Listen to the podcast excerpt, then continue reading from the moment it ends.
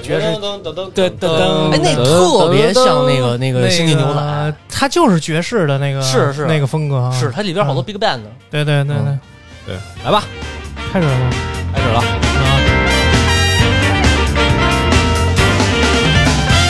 大家好，欢迎收听接收频段啊！嗯大家哎好，欢迎收听《神神叨叨》。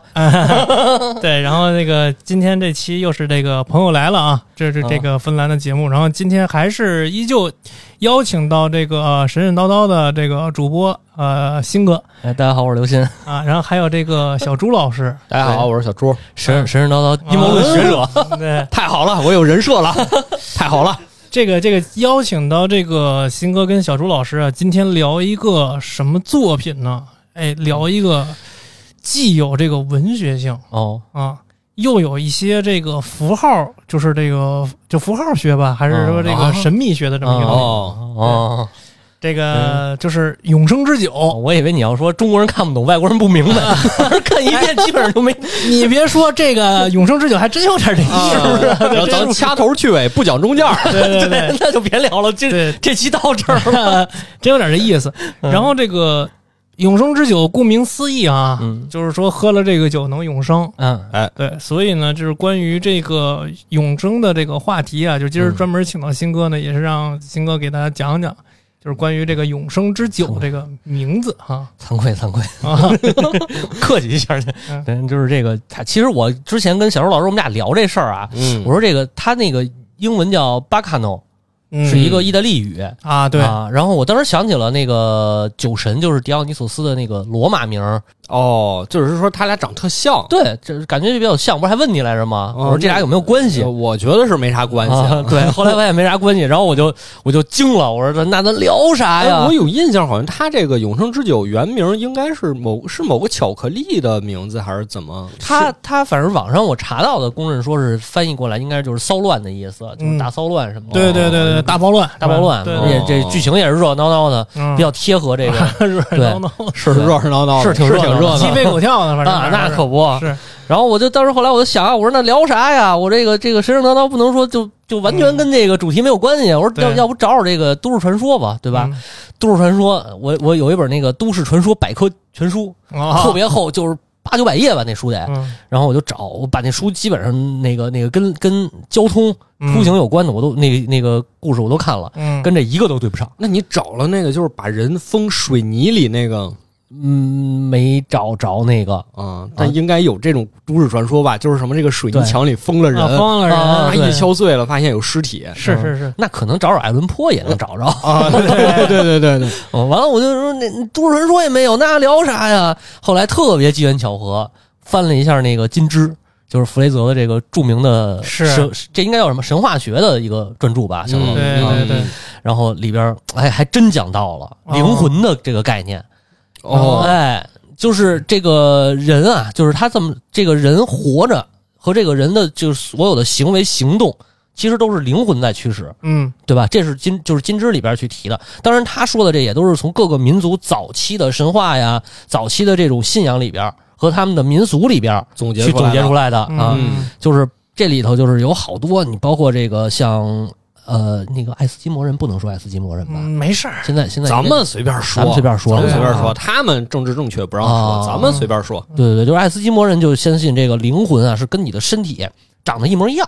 形态是一样的。嗯，然后，但是呢，他就是可能更聪明啊，然后更有灵性一点啊，嗯是这样的感觉。然后加拿大那边的印第安人呢，就是说人有四个灵魂，其中嗯呢一个是主要的，主要的灵魂是一小人儿哦，啊，是一个是一个 Q 版的你。然后呢，其他三个呢就是他的影子，嗯哎，然后这个这个反正好多就这种，包括那个新西兰那边的斐济人，嗯斐济群岛那块儿啊，他们说这个灵魂啊是一个也是这个灵魂是一个很小很小的小人儿，嗯然后他讲一故事特别逗，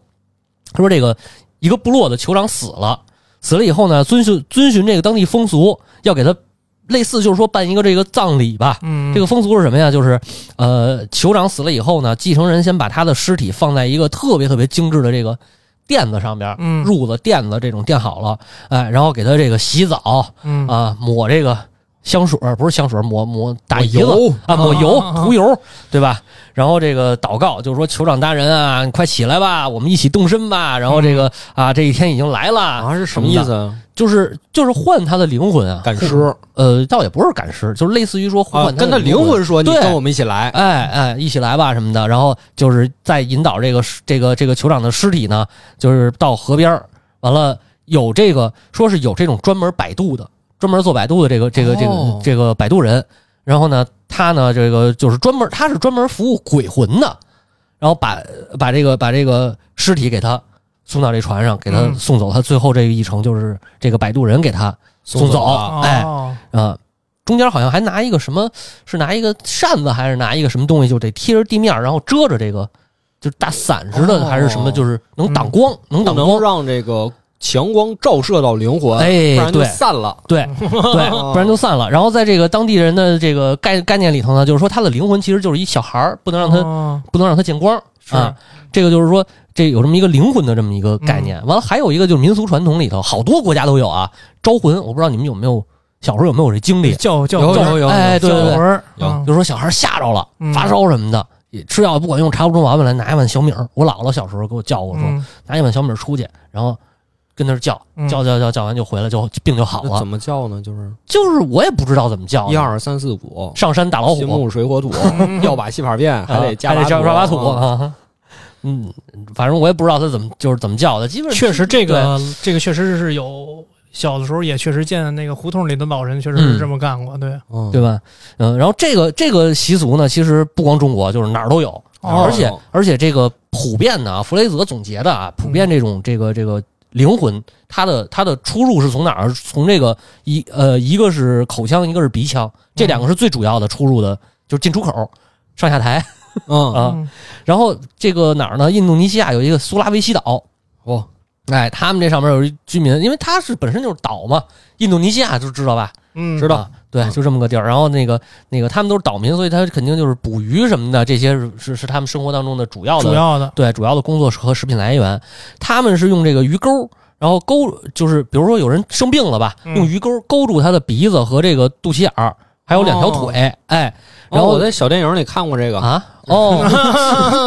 你看的那个可能嗯是对，也是岛国，啊啊也是岛国对对对对对。然后这样呢，就是说，病人的灵魂就如果想要逃走的话，就能被这个鱼钩勾着，他就他就跑不了了，是这么一个概念，啊哦就是明白封印了，哎，有点呃，不是对，就是把门门给关上了，你嗯，封印了可还行， 嗯。完了呢，还有这种地方就是信，就是他们害怕这种刚死的人的灵魂，嗯然后就是检这个这个就会先检查啊、哎有没有呼吸啊，嗯然后看看是不是真的死亡了哦，这个我懂，啊，就是人刚死啊，不能接受自己死了，哦他就比较暴躁。哦啊，还暴躁，对啊，就是你看这个，不是有什么科学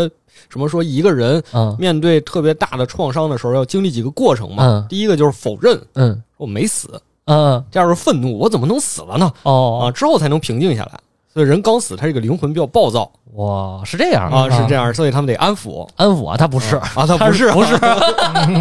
哦，他是直接把这个鼻子眼儿给堵上，哦 然后把这个这个下巴给绑上，哦然后就是就是把他所有就鼻子和嘴不是主要的进出口嘛，嗯是哦然后把这些都给它封起来，这样的话你那个灵魂就飘不出去了，所以就还能在这躯、哦这个这个这个躯壳里头，然后它就能永生嘛，所以永生或者所以要不复活然，人家说这个七窍生烟，哎哎，就是哦对对对对对，不不砸七窍混沌也死不了。对对，对对嗯然后反正这个这个好多啊，就这种例子。然后包括这弗雷泽也举过一个中国的例子，就跟我说那个叫魂儿嗯那性质差不多好，但是他这个叫的就是比较复杂。你等会儿我找一下啊。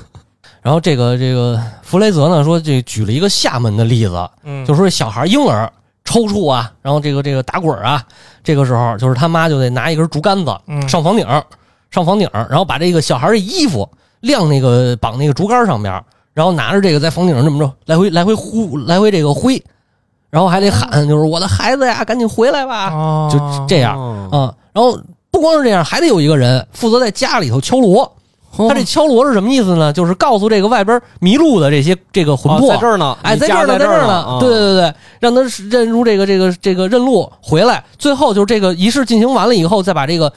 竹竿上拴那衣服拿下来，要么就是说有放孩子身边的，有给他直接放孩子身上的，哦然后这样就是说这个这个他们就是说认为这个魂魄呢是已经附附附到这个衣服上了，嗯，所以这个孩子就不会死，然后也能迟早就是迟早都能这个这个哦好了变好康啊康康复了不啊错了，嗯，对，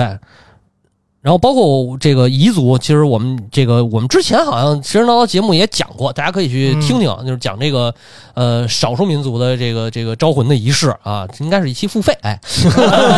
我说那这说了半天这么热闹，跟这个永生之酒有什么关系呢？哎，没有什么关系， 就是强行的解释了一下，就是嗯，其实是什么呢？有关系这个有关系有有有一点点关系啊，嗯就是这个所谓的渴望永生嘛，对，其实就是说灵魂在在这个神话学这里边，其实是有一种讲法，就是灵魂和这个这个肉怎么体说灵魂和肉体灵魂不灭，对，灵魂不灭其实就是一种永生的状态。然后包括他所谓的这些仪式，不管是招魂，还是说呃这个这个复生，还是怎么样，就是把这个灵魂给控控制在这儿，然后他就就不会死了。哎哎，哎，就是这么一个概念。嗯，嗯，嗯，这个那然哦后等会儿还有一句话啊，这个为什么说灵魂只要灵魂不离体，它又不死呢？哦因为古人有这么一个信仰，他是说，呃，灵魂是时刻都会从肉体脱离的，哦比如睡觉的时候，睡觉的时候灵魂就会短暂离开身哦就就体，就出去了，然哎后就去田野里跟女巫战斗啊啊。啊，就类似这种。哦，是吗？这是什么？这是什么梗啊？嗯 这个可能也是他看的某个岛国的 哦 电影里边的梗， 我说的呢，我听着有点 像。不是 猎巫嘛， 猎猎巫巫嘛，嗯啊很多人说我们晚上这个女巫睡觉了，睡觉灵魂就出窍了，出哦，窍了，我们骑着老鼠，骑着兔子去田野上战斗，晚哦上都跟睡觉多少有点 关系， 是可能是嗯啊， 所以就是睡觉就是短暂离体，然后死亡呢就是永久离体，所以实际上它这个对于灵魂永恒永恒的这个。这个主题吧，嗯或者说神话里边的一个仪式，包括仪式上的这种主题，其实就是在讨论怎么能让灵魂，呃，就就是死亡以后让灵魂不是永恒的离体，嗯而是这个哦这个离开还能那回那来。这就等于说永生了，对嗯，这就不死是了。哎是，就是这个这个算是美好的向往吧，我觉得。嗯，啊听着也挺残酷的，对感觉是吗确实跟那个动画里最后封到水泥里那人有点像，是吧？ 就我确实给你封住了嗯啊，也确实永生了对啊。但这人我感觉是全剧里最惨的一个。是对达拉斯， 对，是达拉斯吧？是啊是是。然后就言归正传，哎咱们就开始说说这个《永生之酒》这个动画啊啊哎，到可以底再多是说一句啊，这又多说一句哎，这永生之酒是怎么来的？啊哦，哎，咱们可以先交代这个事就儿是。这啊这这动画里到底是怎么永生的？这个吧，其实《永生之酒》这动画，我先说一下，就是好多看过这个动画的，就是观众吧，就很多大家在网上评论啊，或者说你看在豆瓣上看大家那评论，好多人就说。就看了一脸懵逼，就是感觉嗯这个他的叙事方法啊，跟这个故事啊，就感觉有点没看懂，是或者说就是没是理清楚个所以然。因为它是一个群像的多线叙事，是的还有不同时间上的跳跃。对啊对对对，他这个那个这个这个说制作人啊，就说这个动画的这个制作人，这应该是叫成田良悟吧？应该嗯，是陈天亮，对呃，不是制作人，那是原作。啊，原作嗯嗯对这个这个原作啊，叫成田良悟，他是在那个时代，他没有在这个剧情上给你一个特别，呃就是说特别新的一个特东西，别或者深的一对对对对个挖掘，对对，也没有说在这个人物的利益上给你一个特别深的东西，因为就是你看，其实这些人都相对的，我觉得啊，相对的较为平对，除了拉德。就是啊我觉得拉德是是你很难不被记住，说实话，拉德就是那里边穿白衣服有个杀杀手，手杀手啊就是那一疯纯子。纯疯逼，对对，就是一个对。但是其他人你感觉就是很平，嗯，对但是他在这些当中唯一一个不平的是什么，他玩了一什么，就玩的这结构，嗯就是这个小朱老师说的这个就是叙事叙事就是嗯就这种多线叙事，而且是翻过来跳过去的这种，又是倒叙，又是正叙，又是插叙，嗯完了各种时间线的线索，然后那种多个人物，多个个视角，对多个嗯人物、多个视角。嗯，啊但是翻过头来，我要跟大家说的是，如果让我们给大家讲，其实就是很简单啊，就是在一开始的时候，包括在结尾，其实就是用这个每日，呃，它应该那个那个报社叫每日日报，就是对有一个报嗯社，对，对吧？《每日日报》那个副社长啊在这个动画开头跟结尾的时候有三句话，其实就已经把这个故事整体的、嗯，就完全点到了。是第一句话是：故事既不是情报，也不是情报的积累，嗯，而是思考的结果。嗯第二句话是：通过以谁为中心同一事件也会产生蝴蝶效应，也就是说，事件只有一件，然而有多少相关的人员，就有多少个故事。对这个意思就是说群像，对吧？嗯对对对群像。第三个是其实这个呀，就是讲出了《神神叨叨》这档节目未来的走向。啊就是我们哎，你比如说我们聊过一期美迪亚，我们还可以再接着聊美迪亚，哎我们用不同的角度去聊。没错儿，啊 是这意思，是这意思。哦然后他说的第三句话是什么呢？故事是没有开始的，也没有结尾，有的只是人与人之间的联系相互影响，并且扩散传播。对，你看我们下回用押送的视角，这三句话就完全的把这个《永生之酒》这个动画给高度概括了，哎而且它里边的这种结构也给你高度概括了。你看他说的第三句话，故《永生之酒》其实也是一个没开头没结尾的这么一个故事。嗯，你可以说是你开它的开头，你可以说是在一几几几年，我特别特别古老的一个阶段，然后有一帮人在那个船上弄那个永生之酒，嗯就是说琢磨怎么能召唤恶魔，那把是对是把这是个，就永生刚才小新老师说那个，对我怎么把灵魂封印啊上？对嗯怎么开始研究这个？对，怎么研究这个？怎么把这个永生之酒给大家捣鼓出来？嗯然后最后捣鼓出来了，我操，这个船上的人都永生了。啊，这个也许是开头，但是有的人认为这个不是开头啊。那开头也许就是动画一开始那个似的，哎，这个有一个黑道家族啊，嗯这个黑道家族里边人其实是有那种就是呃永生啊，嗯，对吧？就是永远不死。完了之后，人家找他寻仇，给他打成筛子了都。然后那然个老后又板复活了，啊，老板一抬头惊了，说你怎么没死啊？是吧？衣服上全是窟窿，然后对人站起来拉拉了。哎啊，然后你看那个，就是这个动画版的开头，这个副社长还问那小姑娘，就是他那助手，嗯，说你你觉觉得得谁是主角？你觉得谁是主哎你觉角？得谁是主角嗯啊哎我觉得这个帅哥就是这个有主角相，嗯，但是其实他不是主角哎，啊。然后他是这里边嗯最萌的，对小兽，你也你也可以说，你也可以说，这个故事的开头就是从这个飞毛腿列车这儿开始。嗯啊，对对对，对，对，所以这个《永生之酒》这个故事，它就是一个没有开始也没有结尾的，只是说它中间这三个大的段落都是围绕着永生之酒嗯，这个酒所产生的这些人，这些人所产生的故事来给你呈现的、没错，嗯啊没。错这么一说，大家就明细了，说哎呦，怎么 看不懂更更？糊涂了。说怎么看不懂啊？ 说这个怎么这翻来覆去的？完了之后，这个这下了这飞毛腿这个笨蛋夫妇啊，可能大家都很有印象。说这个笨蛋夫妇怎么还跟那个黑帮的这个人认识啊？啊，对，还他拥们抱早啊拥抱哦早就认识了，对他早们就认识了嗯，其实早就认识。对，然后大家就看他一脸懵，所以我们可以就是说，先把这个前面这个关于他们怎么酿造这个永城之酒，包括这黑帮这个，就先给他暂时的给他摒弃掉，咱们先不看这段，就只看，因为这个片中那个篇幅有很大一部分都是在这掐个。头去尾了已经， 就就咱们这也是符合他《永生之酒》一开始这个报社社长提出来的这对几条。对对咱们也是讲故事，对不对？对我们讲故事，我们也得有个开头。对我们也咱得有们个开头是哪儿？对咱们的开 头是对，就是这个火车，火车哎这个飞毛腿火车，我们得也得有重点，哎对，不能说全给您讲了，雪原上一辆疾驰的列车，对，上面坐了若干人。哎，哎，就这里这哎死了一个人，对，然后还有一个侦探，侦探调查了这个凶杀案的经过，哎呦发现所有人都是你凶们手，哦都是凶手，啊就是雪花崩，就是那个什么那句话怎么说来着？就是没有雪崩之前没没有有一片片雪花是无辜的。可以可以可以，以可以，太棒了，就是说这个其实这火车上的这个形式啊。嗯，嗯，也特别乱，好多人也说，哎呀，这这这这这这么多人，有点分分闹不清波楚六波啊，啊反，正我就是分不清楚，嗯挺乱的。实际上，这火车的人啊，火车上的人啊，其实就是主要就是分成三波，嗯第一波呢，就是穿着一袭白衣的，就是拉德，嗯这波拉德跟他这个应该是未婚妻啊，嗯反正是这一波。这波呢，我们就给他管他叫嗜血疯子吧，啊，行就是嗜血疯子，就是反正这些人呢，就是也没什么目的，反正就是为了杀人。不是叫白衣天使，不是，他真没什么目的吗？就是目前我觉得他可能就是以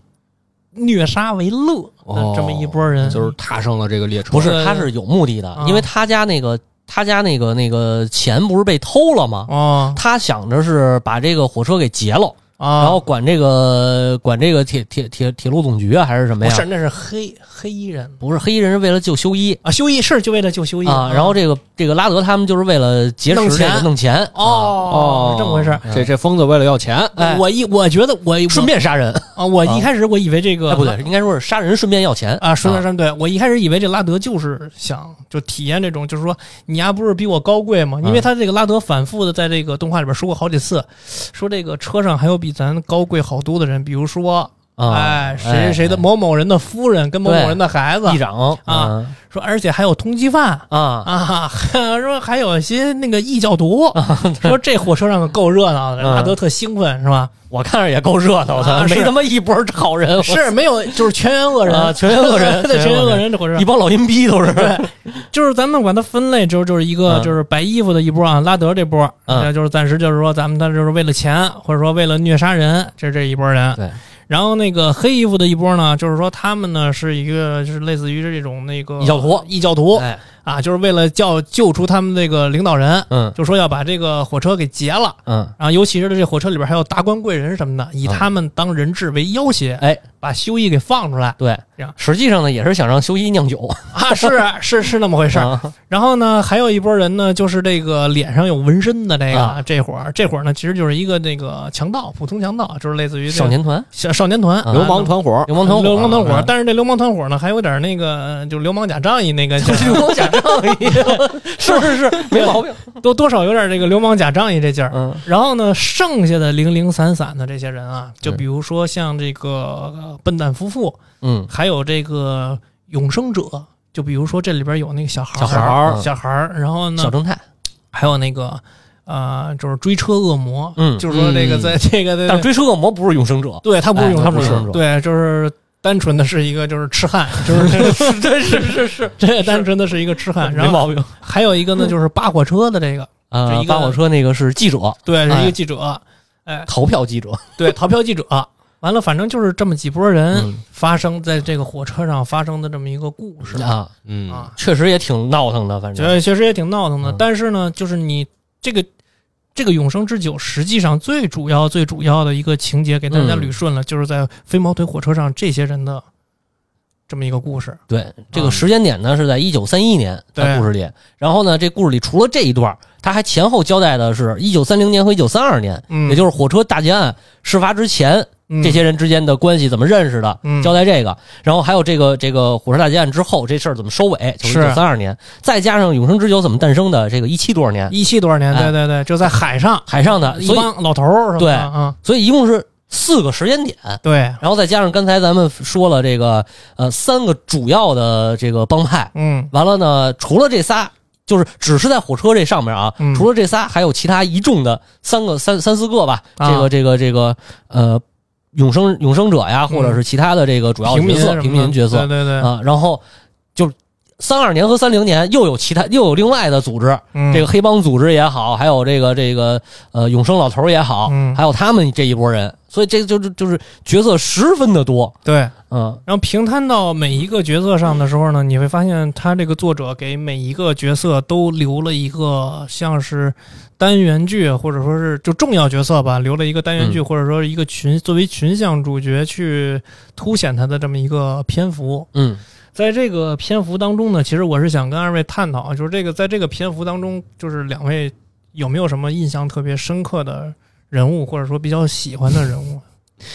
笨蛋夫妻啊，啊？笨蛋夫妻，我最喜欢笨嗯蛋我夫也妻、啊挺喜欢，他俩的，太欢脱了。而且我觉得作者画他们的时候应该是有私心的，哦，为什么作者肯定也特喜欢他们，对，因为对后面在《无头骑士异闻录》里，他们俩还客串来着，哦啊，是哪集啊？我都嗯忘了。就是有一集他们俩好像路过怎么着的，啊就确实有他们俩。哦，嗯啊、没而注且意而且你感觉就是我们说回这个永生之酒，好嗯多人说这个永生其实也是一个诅咒嘛，对，嗯就是你永生了，你到最后你你甚至你自己都不想活了。是啊，但是这笨蛋夫妻啊，你感觉他们俩根本没有这个担心，对对我这真想 太，我太想多活特几年。别乐呵，关键是他俩到特别20乐呵。到七十年后才发现，哎，我们为什么没老啊？嗯对，而且他们为什么要踏上这个火车，是因为他们听说当时有掘金热嘛，啊啊，他们当时在挖金子，淘金，我们去淘金子，啊啊挖了一年啊什么都没挖出来，对对然后收着那个黑帮朋友来信了，说你们对回来吧，是想你啊们了。说你们干这事儿他妈太不靠谱了，回来咱见个面 儿。关键是他们俩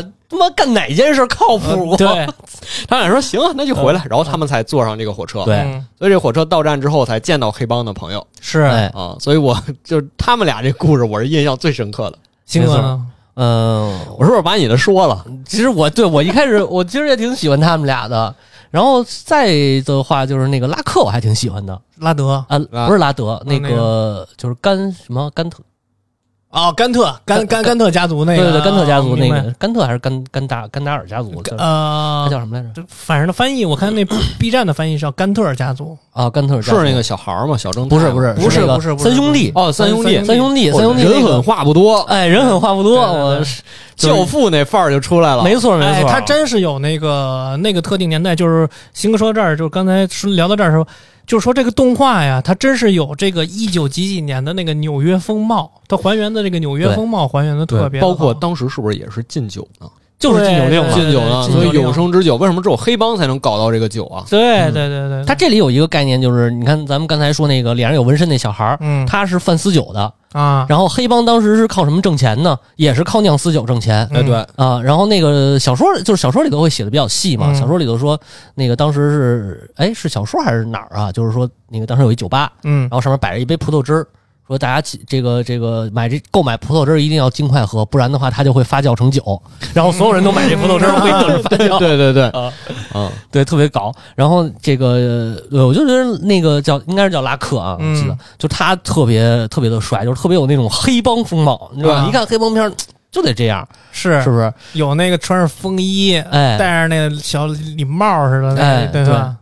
而且感觉是有什么那种感觉，有仇必报，对、啊对，他是对有仇必报，有这，债必还。嗯对，而且关键是跟这个第一兽，这个拉，这个这个谁，菲勒是嗯吧？啊是叫菲菲勒，有点有点 CP 对那意思，他俩他俩关系还特别铁，对对嗯对对，就是我记得印象特深的一段一一个桥段，嗯是到中后呃快到结束的时候，嗯那个达拉斯拿着枪，就是达拉斯不是也先永生的吗？嗯拿着枪指着他说那呃不是拿着枪要杀那个菲勒，嗯然后呢这个这个拉克他们三兄弟后边出来，啪一人摁着一个，嗯拿枪指一人指一个，然后就是说我们帮派这边怎么回事儿啊？因为因为那个达拉斯等于先把他们他们那据点给洗了嘛，啊洗完以后，然后拉克就说我们这儿怎么回事儿？听你说挺热闹，你还挺了解呀、啊然后他又说：“不是我，这菲洛这小子，他那个带着人去洗劫你们那个帮派了。啊然后我作为你的这个小弟，然后我我过来追他，我追到他这儿，我要给他弄了。然后然后拉可梆，这好啊，没有，就是说那个你 别别他妈的扯淡了，这是我发小，啊梆、一枪给那哥们儿崩 了啊，特混蛋，我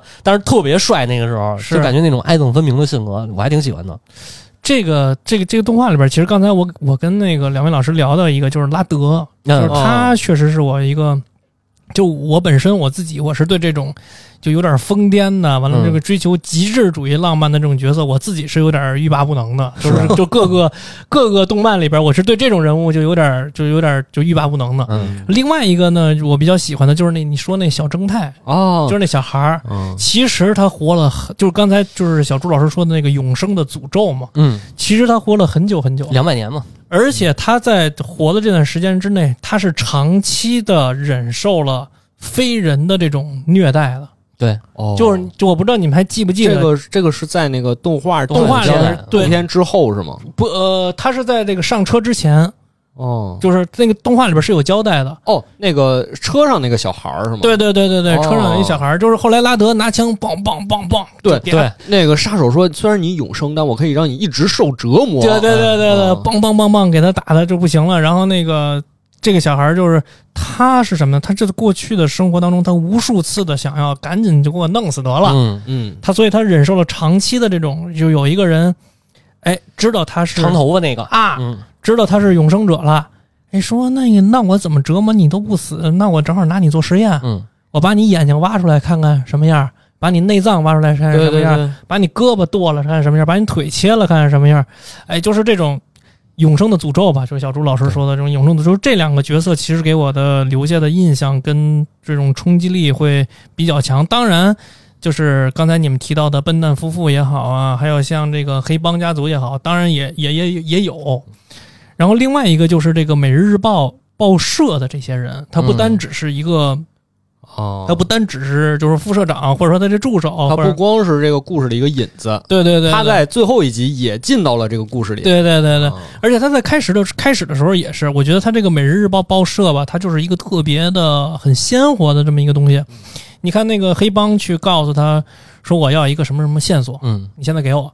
然后他说可以啊，五五百美元。嗯然后那个给完了五百美元之后，你还得相应的告诉我你们为什么要找这个人对啊？嗯，他说那个这个是你该问的吗？怎么着？刚要刚要翻脸，完了《每日日报》报社后面咣一下，每个人掏出一个机关枪来， 那就是那个黑帮，黑帮吃牙气哥打字机都是刘邦会武术，呃，黑帮惊了，我操，说这是报社吗？ 这所以就就这个这就这个东西，就是给你很强的一种是 对当时对看那儿都笑喷了，我操对， 一种很强的一种冲击感。就说回到这个《永生之酒》这个动画啊，其实本质上我们刚才给大家捋这个剧情，无非就是通过这个《永生之酒》这个嗯酒。这个东西嗯引引发或产生的三段故事，嗯并且它在这个三段故事中，如果你捋顺了这个时间线的话，三段故事都是有一个节点的。 而且我还想多说一句啊，嗯就是为什么《永生之酒》这个就这么好看？嗯其实其实本身我一开始是不推荐大家看的，因为嗯这片子确实太乱了。是，太乱了，而且能静下，再加上现在这个这个这个本身它做的比较早嘛，零嗯零七年吧，我记得，是然后这个画质也是比较一般，嗯啊是挺渣的，其实挺感人的 挺。感对挺感人的。然后这个，但是还是看完以后还是会觉得好看，就是因为它是整个故事交代下来，你发现它是一个特别符合，呃，至少我觉着应该是一九九零年以前，嗯，呃，这种西方媒体上经常会报道的那种都市传说类的故事。而且啊 特别完整，然后对特别的这个没头没尾，中间发生了什么，为什么不知道，反正就是出现这么一事儿，啊然后这大家会就是一通乱打，人脑袋打成狗脑袋打成一锅粥，然后这事儿就过去 了。是就特别有这种感觉，特别荒诞，然后又有这种这种，就是刚才最开始秦晨老师说，就有点那种文学性的那个对对对感觉在里边儿，对吧？就还是挺挺，这就个是这你个还是不挺厉害就的 是留给了你大量的想象空对间对去对想象，因为今天我们其实最后节目最后的环节也有一个就是就是我跟那个。就是新哥还有小朱老师，我们会通过自己的一个想象，就是一个嗯呃发散性的一个东西去他。录节目之前他没跟我说，没事，到时候咱没事儿到到时候咱没得说，咱就咱就直接直接直接直接直接停。行行，不重要。反正我觉得它是给人留下了一个特别大的一个想象空间啊，嗯就包括这个《永生之酒》这动画结束了之后，你可能还会想，我操，那就是因为他们大家就是知道谁是永生者，谁不是永生者嗯嘛，而且最后这个《永生之酒》是变成了一个他妈 的量产量产的一个东西，我操，这就很可怕， 就跟你妈可口可乐似的，谁都能喝，是对，这就这就很可怕，这不是说那个可跟能那个他们那个菲洛他们那个意大利的那个帮派， 对你妈全员永 生，我操，还喝的是真酒，不是假酒，对太可怕。对你，你这东西就是就变得就是它嗯没有那种稀缺性，嗯就是你可能之前有稀缺性，可能就是就这些圈儿里这些人，大家都互相都知道，就跟吸血鬼似的。对，啊，你我知道你是吸血鬼，你也知道我是吸血鬼。嗯，到最后贼这见贼一哈腰，啊，是这对意思吗对，然后最后你变成我操，这变成量产的了，我操，谁都能喝，啊就就是这个后你就让那个整个的这个观众对后面的想象就开的非常大，是一个开放性的，我觉得是是，所以就是他最，其实他整体来说还挺荒诞的，对，就这种荒诞性是我特别喜欢的一种一种东西，嗯就是我我在。呃，怎么说呢？就是我看的戏剧作品、文学作品，或者说包括影视嗯，什么的，我特别喜欢那种荒诞的那个那个作品，就是胡逼的，就喜欢那个劲儿，对，就喜欢那个劲儿，就而且这个劲儿就是通过这个永生之酒来展现出来的。没错没错没有这东西，它这个不能这么荒诞。对，不是，我觉得啊，就是一方面是永生之酒，我觉得最关键的、啊这个戏胡是那个笨蛋夫妻。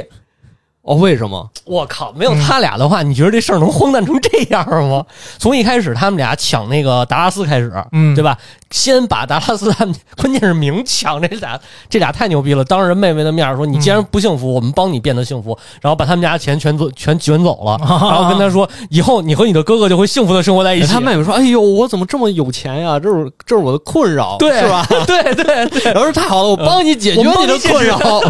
有点那个三 T 公司那意思，替您消灾，替您解难。 然后就是因为抢完了这以后，嗯达拉斯不是这个这个发现自己遗产没了，是然后开始去找这个就是打老头嘛，嗯打那个酿子酿酒的那个老头，是然后打老头，然后抢酒，抢酒，他以为那酒能能卖钱呢，是那个对是那个金条啊还是什么？嗯，然后才有达拉斯跟这个嗯、甘特他们家族的这都是这个对对抗对抗。完了，又被老头灌，被那个那个两百年那老头给灌了一个假酒，啊，啊，然后整个就是就是就是达拉斯的线是因为这笨蛋夫妻起来的，嗯然后笨蛋夫妻怎么跟黑帮结识的？是因为被他妈黑帮那个小秘书给撞了，啊，老头儿就是那老头儿那秘书开车给他俩撞了，啊，是是是是是，是吧？记对得那儿吧？记得然后就是他，他又买买帽子什么的，反正中间有好多。然后他们还帮着这个这个小秘书，又把达拉斯就是被打晕以后的达拉斯嗯，给抬上车，给运给运给那是个啊永生之酒，就是做酒那老头 儿。对，等于这样结下缘，一直到最后就是杀那个老头儿的时候，嗯然后这俩这笨蛋夫妻还开着车把老头儿给顶了。啊 对，就对他俩就是从始至终啊，就是没有，如果没有他俩，这故事不会到这个这么程度荒诞不经，对而且他们最荒诞的是，这俩人根本不知道不知道永生之酒这个事儿 对，我还没说没说完，就是那个那个酒厂，好像我记得也是他俩点的吧？啊。酒厂着火也是他俩 干的，对对吧？然后那个到就是他们俩呃发现那个酒的时候，因为他那个达拉斯不是又去甘特他们家，就是那个家族据点儿嗯拿酒嘛，嗯拿回来以后，呃，好像我忘了，我忘了是怎么回事了。反正是他俩哦，他是拿着酒走夜路，嗯，然后笨蛋夫妻说。这仨人黑帮出来的，半夜抱着一箱子，箱子里一定是钱，嗯咱俩给他俩劫了吧，嗯给他仨，然后把这个箱子给劫走了。一看两瓶酒，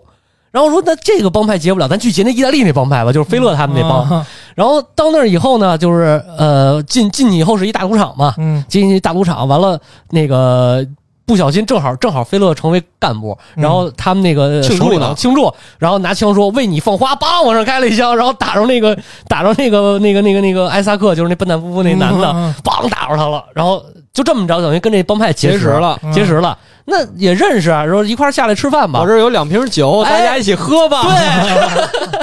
人家管咱饭，咱也得回报回报啊！咱把酒分了吧，我一下变成永生者了，一下这全帮他妈派全都永永生生了，就是太胡逼了。所以它是这个故事当中的 X 因素，嗯，对，也是推动整个这个故事延续，包括就是新哥说让这故事保持一种荒诞不经的这种某某某子，说白了就是，对对对，而且我看那个弹幕啊，嗯我就是这个，这还真是在 B 站，因为我一般都是不在 B 站上看片儿，是对，都是那个源找源嗯过来嘛。然后这是在 B 站上看的，就是我看好多他们俩出现的桥段，字幕一般都是刷什么天使二人组啊，嗯对什么这个有他俩才保持了这个呃阴暗的世界不那么的阴暗，嗯是大概就这意思吧。我确实就感觉他俩真的是嘖挺深入人心的，对，嗯，然后说回到这个《永生之酒》这个动画啊，就是我是觉得《永生之酒》这个里动画里边呢，其实剧情其实就刚才跟大家说的啊，就是无无非就是因为这个酒啊产生的一系列的这些就是事故啊，包括这故事也好。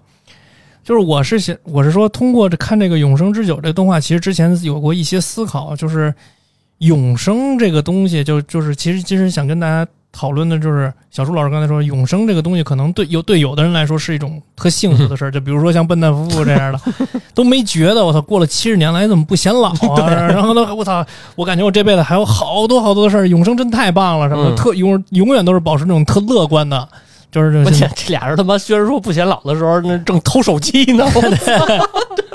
就是因为手机引发了电波病，啊所以我们要把手机给偷 了。啊，对。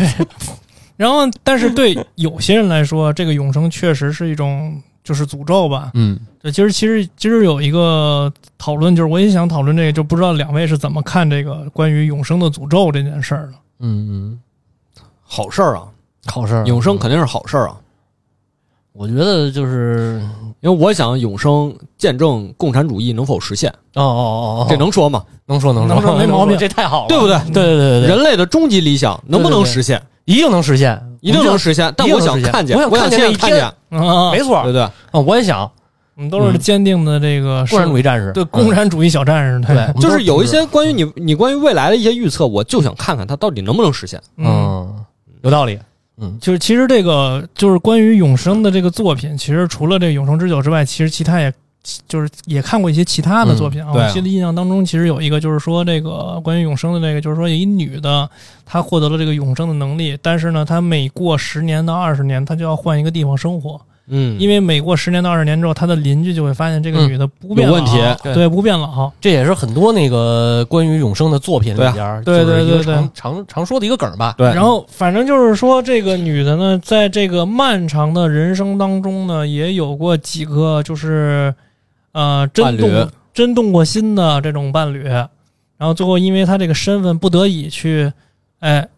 逃离开这个地儿了嗯啊，所以就是在在《永生之酒》里边可能没有这个就是这个描述啊，但但是嗯我就是在想这种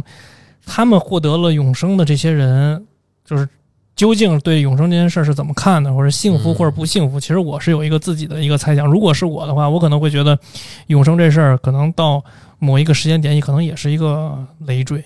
对，就是觉得挺累的。我能申请跟我媳妇儿一块儿永生吗？哎，可以，就是说，哎，你假如获得了这个永生之酒之后，也许你就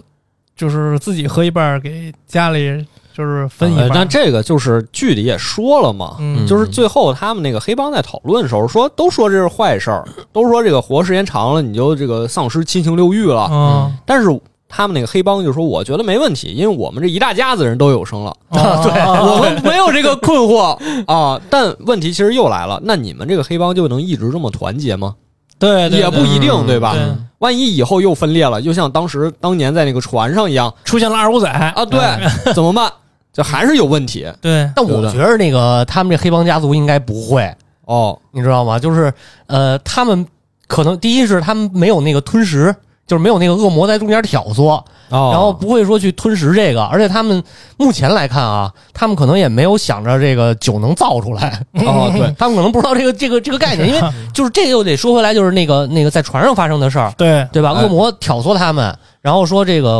呃，我给你们的酒够你们所有人三十多个人嘛，嗯，所有人都都能永生，嗯够你们所有人喝的。然后这个酒的酿造方法呢，我只告诉召唤我的那个人哎呦，啊，就是那叫什么麦。嗯，卖卖金吧，还是卖卖卖卖什么？反正嗯家反正不知道叫什么，啊就是那个戴眼镜那个对戴眼镜那男的，然后 只告诉了他，他呢告诉了他的弟弟，他弟弟只知道一半儿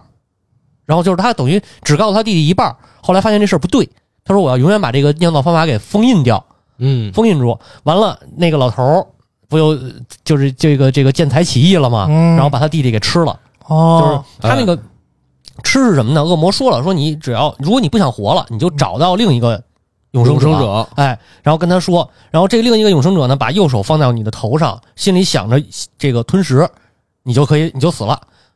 哦，就是永生者是可以被杀死的，可以被，杀死可的，以被杀死的，对，就是被吃掉，就是被其他永生者吃掉，嗯，就是所谓吞食就是吃掉嘛，啊不然是后吸收了需吸收要了什么条件吗？就不需要。不需要，就是把右手把右手往他脑门上一放，然后这个心里想着就是这个这个吞食这个概念，然后就可以把它吃了。哦吃完以后呢，这个所有的知识和经经历、人生阅历和这个大脑上这个这个这这储备融吧为，一体啊，了，都融为一体了，记忆什么的都融到这个吃人的人身上了。嗯，所以这老头儿相当于把吃了他吃了得有二十多个啊，对，啊，因为最后没剩下几个嘛，最后是那个那个永生者，然后呃，恶魔最后还说一个说你那个那个，如果你们一直就是吃到最后剩一个人，再不想活了，你可以召唤我，然后我把你吃掉。嗯，啊，就是它是这么一个逻辑是。而且这个特别有意思的一点就是，你看所有的作品里边，只要你召唤恶魔，并且跟恶魔进行交易，你一定会，